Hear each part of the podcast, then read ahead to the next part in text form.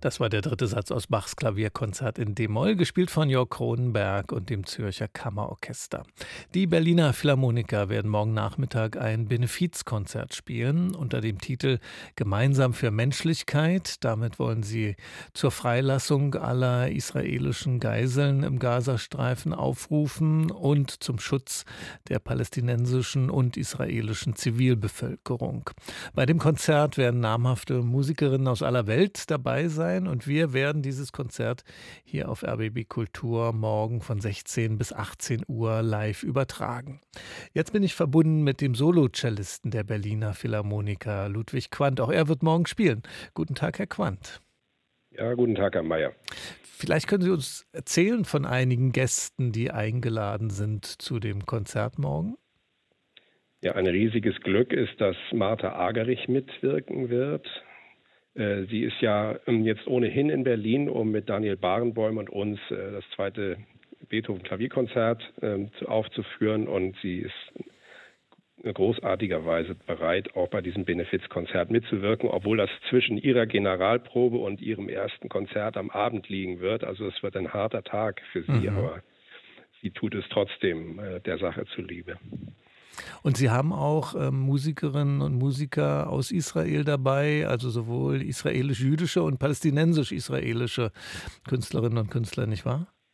Ja, das ist ähm, zum Teil ähm, israelische Musiker. Guy Braunstein als unser ehemaliger Konzertmeister wirkt mit, dann unser amtierender Solopratscher Amichai Groß der selbst sehr betroffen war durch die äh, Ereignisse der letzten Monate. Einer seiner Neffen war äh, unter den Geiseln und ist glücklicherweise dann nach mehreren Wochen auch unter den Freigekommenen gewesen. Also er hat ein wirklich sehr, sehr persönliches Bedürfnis, da teilzunehmen an diesem Konzert. Und was für Musik wird morgen zu hören sein, beispiel, beispielsweise? Sehr viel romantische Musik, deutsche Romantik, weil ähm, das ist jetzt ähm, momentan unser Fokus.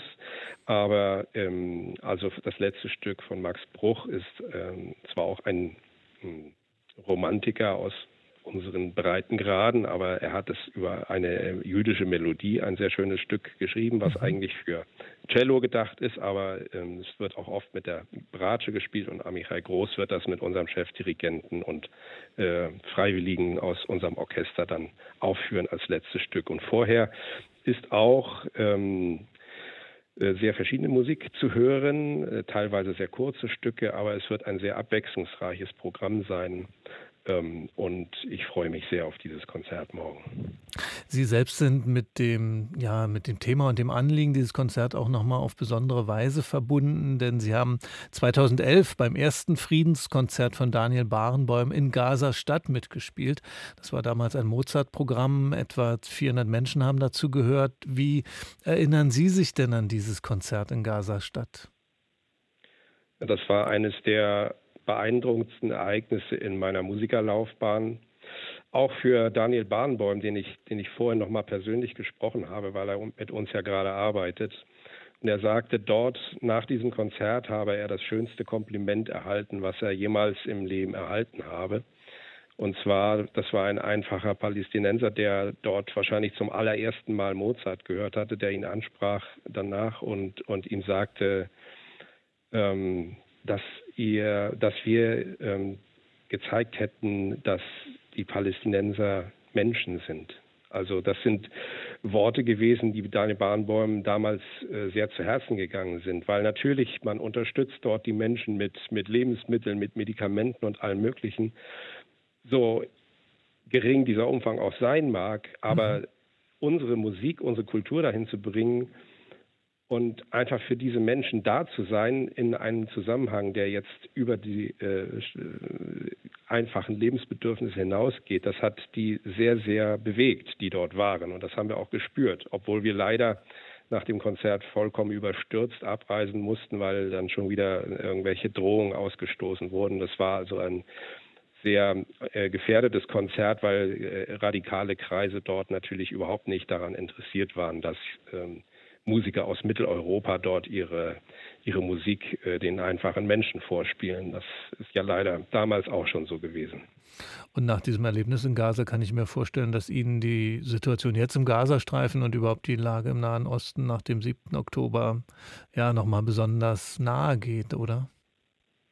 Natürlich, also ähm, das ist erschütternd und man ist ja so hilflos, man kann eigentlich äh, kaum etwas tun und dieses Konzert morgen ist ein, ein äh, schwacher Versuch, äh, auf diese Weise äh, der Menschlichkeit ähm, Gehör zu verschaffen. Das wird ja hoffentlich in Zukunft mal wieder eine größere Rolle spielen, aber wir hoffen zumindest ein Zeichen setzen zu können und, und einige Menschen damit erreichen zu können.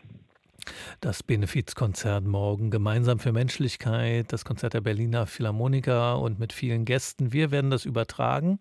Morgen Nachmittag ab 16 Uhr hier auf RBB Kultur. Das Konzert ist vorläufig ausverkauft. Restkarten sollen kurzfristig möglicherweise noch online zu kriegen sein.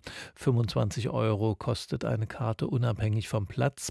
Und wenn Sie spenden möchten, das können Sie zum Beispiel auf der Website der Stiftung Berliner Philharmoniker machen. Der Erlös Erlös des Konzerts und aller Spenden dazu kommt Friedensorganisationen in Israel und Palästina zugute. Vielen Dank an Herrn Quandt.